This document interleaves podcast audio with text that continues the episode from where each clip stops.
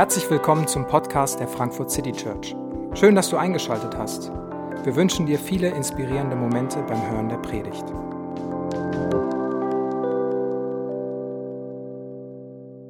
Geht in alle Welt, geht bis ans Ende der Erde, wo immer ihr hinkommt. Und da habt ihr nur eine Aufgabe. Ihr sollt erzählen, was ihr gesehen und was ihr erlebt habt. Ihr sollt die Geschichte erzählen, die, die ihr von, was ihr von mir gesehen habt, was ihr mit mir erlebt habt. Das soll, sollt ihr der Welt erzählen. Ihr müsst nicht große Anklageschriften allen Menschen vorlesen. Ihr müsst auch nicht alle Antworten haben und alles verteidigen. Ihr sollt erzählen, was ich, was ich getan habe, was ihr mit mir erlebt habt.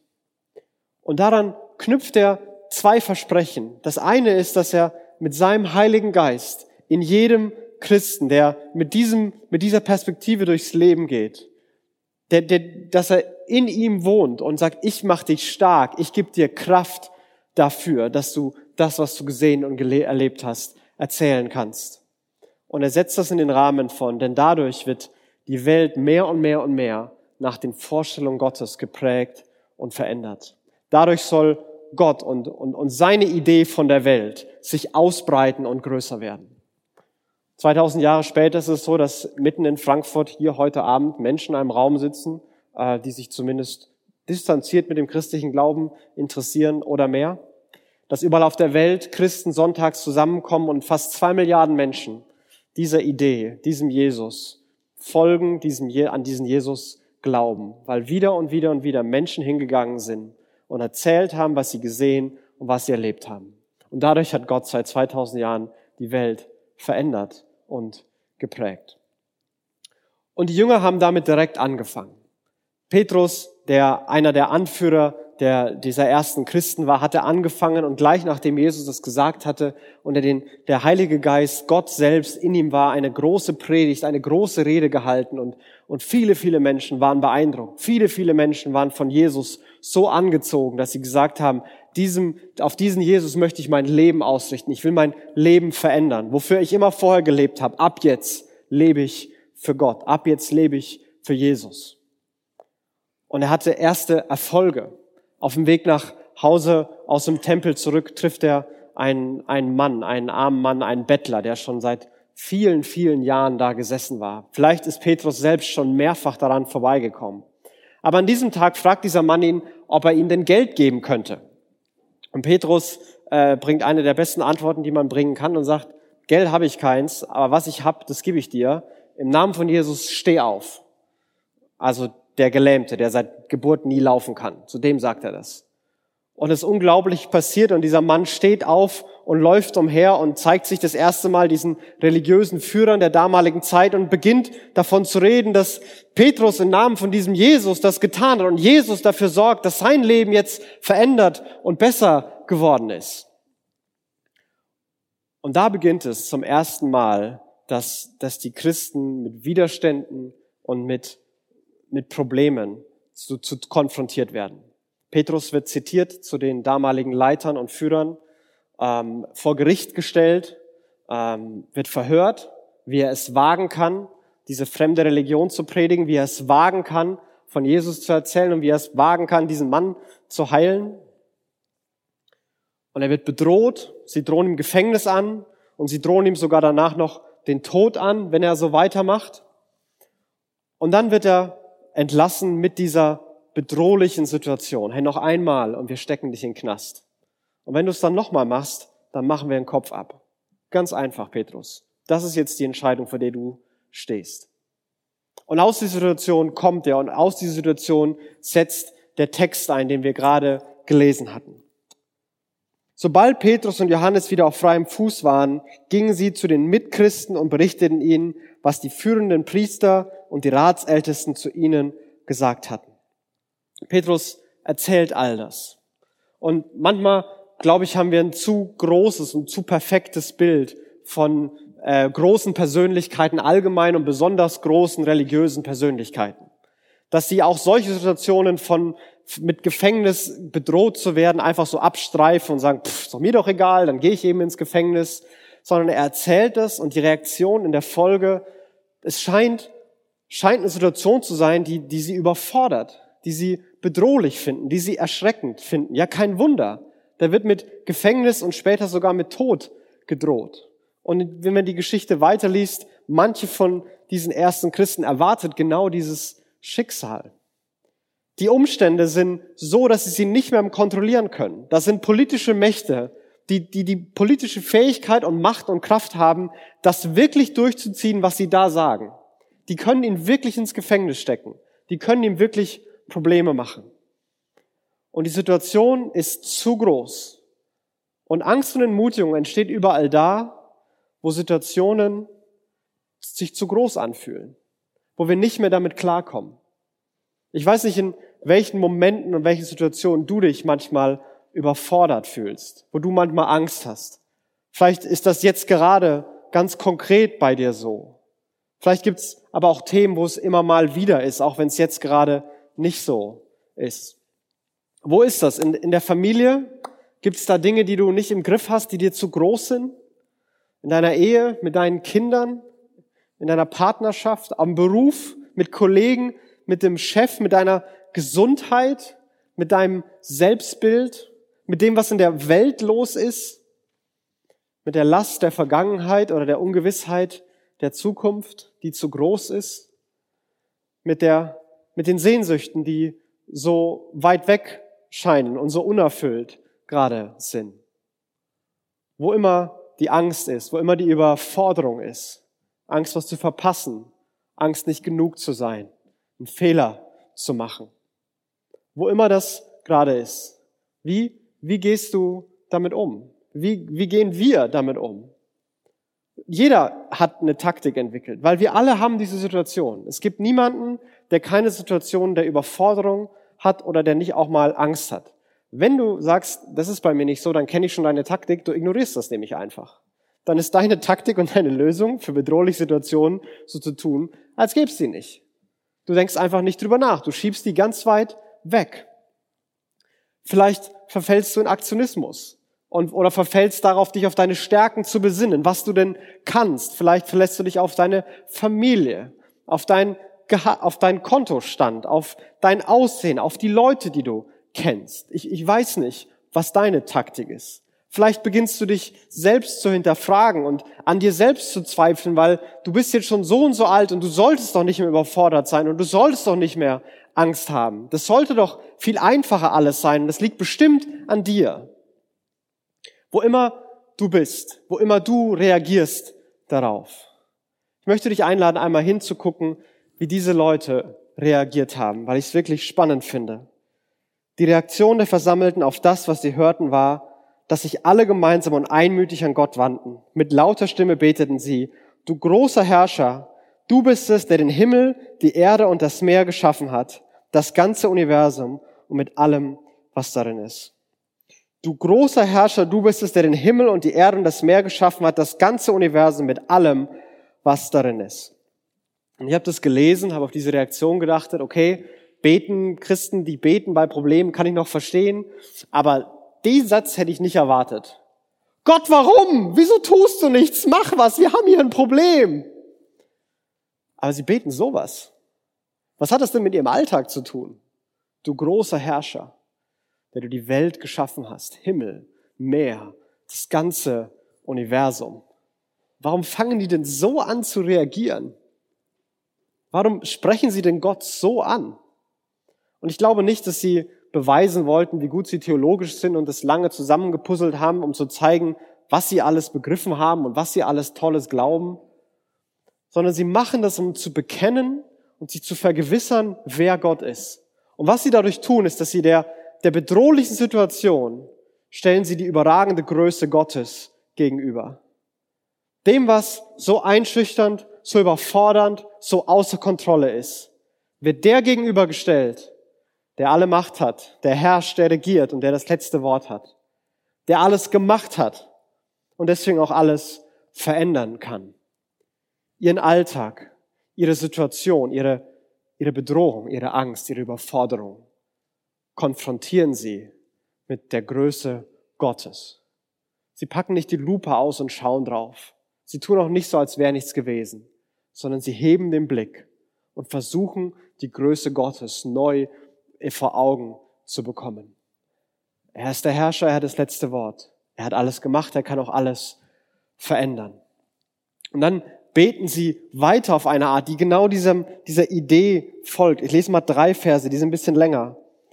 Du bist es auch, der durch unseren Vater David, deinen Diener, geredet hat, als dieser vom Heiligen Geist geleitet sagte, was soll das Aufbegehren der Nationen? Was bringt es den Völkern, nutzlose Pläne zu schmieden? Die Könige dieser Welt haben sich zum Angriff bereit gemacht und die Machthaber haben sich miteinander verbündet zum Kampf gegen den Herrn und gegen seinen Gesalbten. Und so ist es tatsächlich gekommen. Hier in dieser Stadt haben sich Herodes und Pontius Pilatus zusammen mit den heidnischen Nationen und den Stämmen Israels gegen den heiligen Diener Jesus verbündet, den du gesalbt hast. Sie zitieren einen, einen alten Psalm, der bestimmt tausend Jahre alt ist. Und in diesem tausend Jahre alten Psalm heißt es, dass Gott durch einen Mann namens David, den großen König David in der israelischen Geschichte, dass er durch den schon angekündigt hat, dass es einen Tag geben wird, wo sich Nationen und, und, und Könige auflehnen werden, wo sich alle verbünden werden gegen Gott. Und dann sagen sie, genau das ist jetzt passiert. Heiden und, und Israeliten. Und das war die Welt, wie sie die Welt getrennt haben. Das waren alle. Alle waren gegen diesen Jesus. Und sie zitieren das mit einer Gelassenheit, als wollten sie sagen, Gott weiß schon lange, dass es überfordernde Situationen geben wird. Tausend Jahre vorher hat Gott gewusst, dass sowas passieren wird. Tausend Jahre vorher wurde es aufgeschrieben. Sie sehen sich in dieser Tradition, in dieser Geschichte Gottes. Das ist nicht neu, das ist nicht überfordernd, das ist nicht überraschend. Gott hat das schon lange gewusst. Und was sagt Gott in dem Psalm? Was machen die sich Pläne? Was bringt es ihnen, nutzlose Pläne zu schmieden? Was wollen die eigentlich von mir? So von Anfang an wird es so fast gar nicht ernst genommen. Das geht nicht, wenn wir unsere Perspektive haben. Bedroht zu werden, ins Gefängnis zu kommen, kann man ganz schön ernst nehmen. Aber zu gucken, wer Gott ist und was das im Rahmen der Möglichkeiten Gottes bedeutet, vielleicht kann man dann ein bisschen Humor sogar entwickeln. Und dann sagen sie doch, indem sie so vorgingen, Pilatus und Herodes, ist genau das eingetreten, was du in deiner Macht vorherbestimmt hattest und was nach deinem Plan geschehen sollte. Sie haben das gemacht. Sie haben sich gegen Jesus verschworen. Pilatus und Herodes, die sich vorher nicht wirklich leiden konnten, das wissen wir aus Geschichtsüberlieferungen, haben sich auf einmal verbündet, weil sie einen gemeinsamen Feind hatten, diesen Jesus, der sie beide bedroht hat, haben ihn ans Kreuz schlagen lassen, weil sie gesagt haben, dann sind wir los. Also vom Tod ist noch keiner zurückgekommen, das war's. Dumm gelaufen ist, dass der der Erste ist, der vom Tod zurückgekommen ist, dass er tatsächlich auferstanden ist und Petrus das erlebt hatte. Und dann sagen sie, was sie hier getan haben, dass sie diesen Jesus überliefert und umgebracht haben und dass jetzt die Überforderung in unserem Leben ist, dadurch, äh, dadurch ist genau das eingetreten, was du schon vor langer Zeit geplant hattest und was du schon vor langer Zeit gewusst hattest. Und es scheint so ein Vertrauen in ihnen zu wachsen. Ein Vertrauen, dass die Größe Gottes, die gibt ihnen mitten in ihrer Überforderung ein, Vertrauen. Mitten in dem, dass die Probleme da sind. Die Bedrohung ist nicht auf einmal zurückgenommen worden. Die ist immer noch im Raum. Aber auf einmal beginnt diese Perspektive zu wechseln. Und ich muss sagen, manchmal bin ich so einen kurzen Moment skeptisch, wenn ich das lese. Okay, da ist Überforderung und Gott hat die Überforderung zugelassen oder sogar geplant. Was ist das für ein Gott? Was soll ich denn mit dem? Ich möchte doch einen Gott haben, der sich um meine Überforderung kümmert. Ich würde die doch gern loswerden. Was ist denn jetzt los, wenn Gott das sogar geplant hat und sogar irgendwie das dazugehört? Ich will nicht überfordert sein. Ich will nicht ängstlich sein. Ich will das alles wegschieben und loswerden. Aber wenn ich das weiterdenke und zu Ende denke, dann, dann drehe ich mich irgendwie im Kreis. Okay, ein Gott, der Überforderung zulässt, vielleicht ist er selber überfordert und kommt damit nicht klar. Dann ist er klein und schwach und dann brauche ich ihn nicht und dann bin ich irgendwie allein auf mich gestellt. Vielleicht gibt's ihn gar nicht, dann bin ich auch allein auf mich gestellt. Vielleicht hat er mich vergessen, weil er sich nicht für mich interessiert. Ja, dann bin ich aber auch alleine auf mich gestellt. Und das ist ja genau mein Problem, dass ich allein auf mich gestellt bin in dem Ganzen. Aber sie haben diese Perspektive. Gott ist so groß. Gott hat es vorher gewusst. Und selbst wenn jetzt Überforderung ganz real da ist, Bedrohung und Angst ganz real im Leben ist, so wie wir es ganz real erleben, wo immer das bei dir der Fall ist, so kann ihnen diese, diese Größe Gottes, diese Perspektive, die sie gewinnen, ein Vertrauen geben. Und woher das kommt und wie das, wie das funktioniert, das wird so ein bisschen deutlich, wenn man, wenn man, wenn wir weiter gucken in dem, was sie dann beten und bitten. Herr, nun höre, Herr, höre nun, Herr, wie sie uns drohen und hilf uns als deinen Dienern furchtlos und unerschrocken deine Botschaft zu verkünden. Höre nun, wie sie uns drohen und hilf uns furchtlos und unerschrocken deine Botschaft zu verkünden. Also ich hätte erwartet, dass sie darum bitten, dass sie die Umstände ändern. Ich hätte erwartet, dass da steht, Gott jetzt macht, dass sich das ändert. Sorgt dafür, dass die Priester, dass sie dich erkennen, dass sie verstehen, dass sie einen Fehler gemacht haben und dass sie sich entschuldigen. Sorgt dafür, dass meine Probleme sich lösen. Aber sie beten nicht, sorgt dafür, dass meine Probleme sich lösen. Sie beten, dass Gott sie verändert und sie mutig macht. Und das finde ich spannend. Dass sie sagen, das ist eine Situation, die können wir nicht ändern, vor der können wir nicht weglaufen. Es gibt Situationen, die können wir ändern und wir müssen uns nicht allem unnötig aussetzen. Aber es gibt Dinge, die überfordern uns und die machen uns Angst und wir können nicht weglaufen. Manchmal haben die mit uns selbst zu tun, mit unserer Familie, mit unserer Vergangenheit, mit der Zukunft. Und egal was wir tun, wir kommen nicht weg. Und ich finde es total spannend, dass sie hier eine neue Perspektive aufmachen, dass sie es nicht ignorieren und auch nicht sich in Selbstmitleid verlieren, sondern dass sie sagen, es ist gerade zu viel. Aber Gott, weißt du was? Mach uns stark. Mach uns mutig. Mach uns unerschrocken.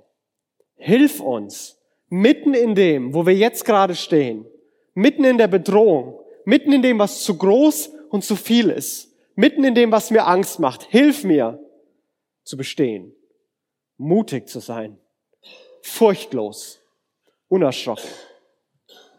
Aber wie geht das? Wie kommen sie dahin? Was brauchen sie? Erweise deine Macht und lass, lass durch den Namen deines heiligen Dieners Jesus Kranke geheilt werden und Wunder und außergewöhnliche Dinge geschehen. Erweise deine Macht. Das brauchen sie. Sie müssen sehen, dass das, was sie da bekennen, dass Gott der Mächtige und Große ist, der der Dinge tun kann, die sonst keiner tun kann. Sie müssen sehen, dass die passieren. Die brauchen ein Erlebnis. Unerschrockene Überzeugung entsteht dort, wo wir Gott erleben. Nicht, wo wir die Fußnoten in Theologiebüchern lesen. Das ist super, das darf man gerne machen. Aber diese Furchtlosigkeit, Mut, Überzeugung, die entsteht da, wo wir es erleben. Und sie sagen das, hey, wir brauchen das. Gott, hilf uns, mutig zu werden. Wie? Ja, erweise deine Macht. Zeig dich. Tu was. Und das Zweite, was ich an diesem, diesem Satz spannend finde, ist, sie scheinen in ihrer Überforderung, in ihrer Situation jetzt eine Chance zu sehen, Gott zu erleben. Sie scheinen mitten in dem, was ihnen zu groß und zu viel und zu bedrohlich ist, scheinen sie sich hinzustellen und zu sagen, ja, wir können das nicht. Gott, du bist dran. Keine Ahnung, was wir machen sollen. Die bedrohen uns. Mach was. Wir wollen dir gar nicht sagen, was du machen sollst. Aber irgendwas, was außergewöhnlich ist und was an Wunder grenzt. Wir können das nicht. Das ist einfach zu viel für uns. Und manchmal erlebe ich das bei mir, dass ich erst dann, wenn ich wirklich mit meinem Latein am Ende bin, so eine Haltung manchmal einnehme und so eine Haltung ernsthaft gewinnen kann. Manchmal glaube ich, dass ich ganz schön weit komme mit dem, was ich weiß, was ich kann, was ich gelernt habe, den Erfahrungen und was auch immer. Und wenn dann Dinge doch funktionieren, dann bin ich oft leicht dabei zu denken so, ja, vielleicht bist du doch ganz gut. Aber die Momente, wo ich merke, das Ding, ist mir eine Nummer zu groß. Das kann ich nicht. Beim besten Willen. Ich habe nicht die Energie, ich habe nicht die Antworten, ich habe nicht die Weisheit, ich weiß nicht, was ich tun oder sagen soll. In den Momenten hat Gott eine Chance, sich auf besondere Weise zu zeigen. Und ich kann sagen von meinem Leben, dass ich in vielen Situationen, wo ich mich so gefühlt habe, überfordert und ängstlich, dass das oft Momente waren, wo ich Gott stärker erlebt habe, als Momente, in denen ich das Gefühl hatte, ich hatte alles im Griff. Es scheint so zu sein, dass, Gottes, dass man Gott besonders erleben kann in diesen Momenten. Und dass wir in diesen Momenten wieder neue Geschichten erleben, die wir dann erzählen können. Was hat Jesus für dich getan? Vielleicht hast, wurde das schon mal gefragt. Was hat Jesus für mich getan? Und oft, oft ist es, dass ich war unruhig und gestresst und ich habe Frieden gefunden. Ich habe mich mit Selbstzweifel und Selbstanklage zerfleischt. Und ich habe gelernt, dass ich wertvoll bin. Ich habe, ich bin allem Möglichen nachgerannt. Erfolg, Ansehen, Geld, Aussehen, Beziehungen. Und ich habe gemerkt, wie es mich kaputt macht.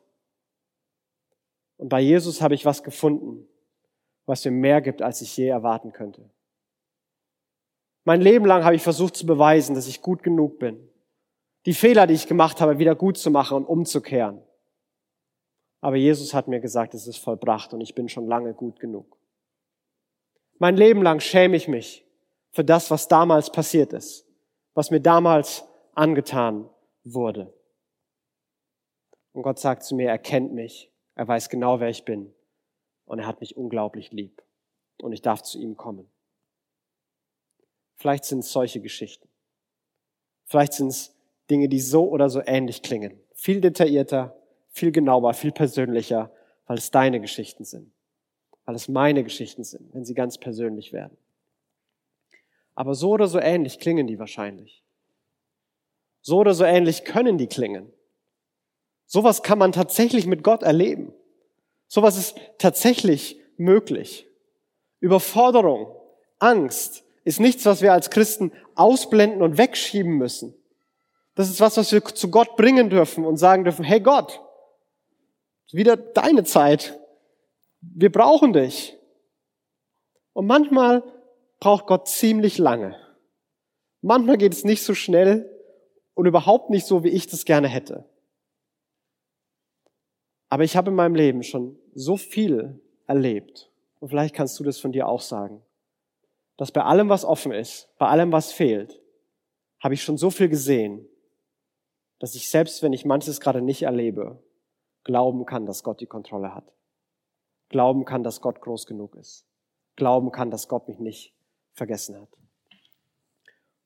Und als sie so gemeinsam beten, passiert genau das, worum sie bitten. Nachdem sie in dieser Weise gebetet hatten, da bebte die Erde in dem Ort, an dem sie versammelt waren. Sie wurden alle mit dem Heiligen Geist erfüllt und verkündeten die Botschaft Gottes weiterhin frei und unerschrocken. Ich weiß nicht, was das gewesen sein muss, ob ihre Angst kleiner geworden ist, weil auf einmal die Wände angefangen haben zu wackeln. Aber sie hatten dieses Erlebnis der Macht und der Größe Gottes. Wow, Gott ist gerade da, der hört uns und der ist so präsent mit seiner Macht, dass hier die Wände wackeln. Ich habe noch nie wackelnde Wände erlebt. Ich muss auch sagen, ich bin jetzt nicht unbedingt scharf drauf, das mal zu erleben, in einem Raum zu sein, wo auf einmal die Wände anfangen zu wackeln. Aber sie haben dieses Erlebnis, dass Gott da ist. Und es macht sie zu genau dem. Sie wurden mit dem Heiligen Geist erfüllt. Sie bekommen wieder das Versprechen Gottes zugesagt. Sie verkünden die Botschaft Gottes weiterhin frei, unerschrocken. Wir können unerschrocken leben, weil Gott mächtig und groß ist. Wir können unerschrocken leben, weil Gott mächtig und groß ist. Nicht, weil uns nichts Schreckliches passieren kann. Nicht weil, nicht, weil es in dieser Welt nicht viele schreckliche Dinge gibt und geben könnte, sondern weil bei allem es da einen gibt, der größer ist. Und wir können unerschrocken leben, weil wir wissen, dass der, der größer ist, der ist nicht gegen uns, sondern für uns. Der ist mit seinem Heiligen Geist in uns. Der lässt vielleicht mal die Wände wackeln, aber der bringt nicht das Haus über uns zum Einsturz. Der ist auf unserer Seite. Der ist für uns. Und das ist die, die zentrale Botschaft, die sie so unerschrocken weitergeben können, weil sie sie selbst erlebt haben. Weil sie sie von Jesus selbst gehört hatten. Ja, woher wissen wir denn, dass Gott so mächtig und so groß ist? Ja, der allmächtige Gott, um zu zeigen, was er alles kann, außer dass er die ganze Welt geschaffen hat, ist Mensch geworden. Ein Mensch aus Fleisch und Blut hat ein Leben gelebt, das absolut perfekt war, was allen von uns irgendwie unmöglich ist, weil wir alle Menschen sind und alle Fehler machen. Er wurde dafür umgebracht. Aber was die Leute nicht wussten, was weder Herodes, Pilatus noch die Jünger wussten, ist, dass er so mächtig ist, dass obwohl sein Leib gebrochen war, der Tod ihn nicht aufhalten konnte. Dass er auferstanden ist. Dass er so stark ist, dass selbst im, im tiefsten Dunkel und im größten Leid, im Tod, wo niemand zurückkommt, seine Macht ungebrochen ist. Und er hat gezeigt, dass er für uns ist und auf unserer Seite. Indem er gesagt hat, dass es sein Blut ist, das vergossen wird vergossen wird für all die, die an ihn glauben, die sagen, ich möchte diesem Gott mein Vertrauen schenken. Und er sagt, dieses Blut, das besiegelt einen neuen Bund, ein neues Versprechen. Das Versprechen, dass ab jetzt ich mit meiner Macht und meiner Stärke auf eurer Seite bin. Dass ich für euch bin, sagt Jesus. In allem. Egal wie groß es ist, sei dir bewusst, dass ich auf deiner Seite bin und ich bin größer als alles, was du erlebst. Und ich wünsche mir, dass wir heute das vor Augen bekommen, die Größe Gottes, die Perspektive auf unsere Überforderung gibt. Aber dass sie nicht nur Perspektive gibt, sondern dass sie diese Überforderung auch überwinden kann, weil Gott mit seiner Macht da reinkommt, weil Gott wirklich verändern kann, weil Gott wirklich stark und mutig und unerschrocken machen kann. Und dass wir erleben, dass Gott auf unserer Seite ist.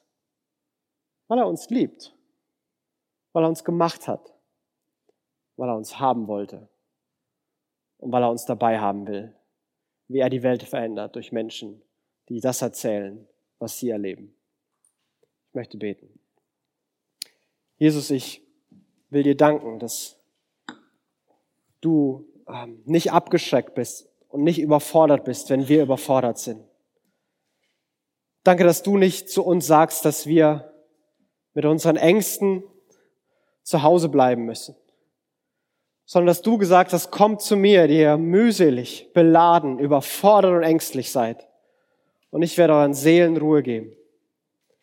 Und Jesus, du siehst, wo manche von uns, wo, wo wir, wo wir gerade Perspektive verloren haben, wo manche Probleme in unserem Leben so groß geworden sind, und wir vergessen haben, dass es da einen Gott gibt, der größer ist. Jesus, du siehst die von uns, die sich alleine fühlen, die mit ihrer Angst, ihrer Überforderung, ihrer Sehnsucht, ihrer Einsamkeit alleine sind. Und ich bitte dich, dass du jetzt zusprichst, dass du da bist, dass du da sein willst, dass du die Anlaufstelle für uns sein kannst. Ich bete, dass wir dich erleben.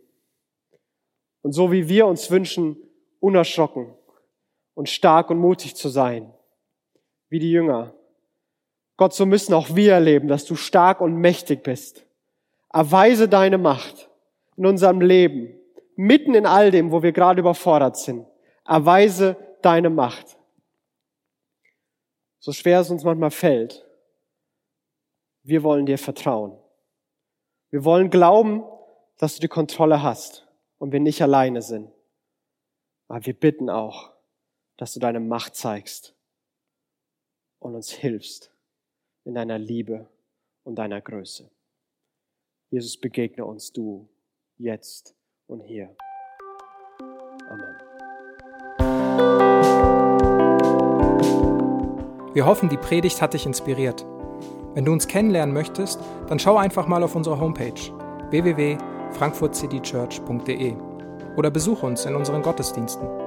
Bis dann!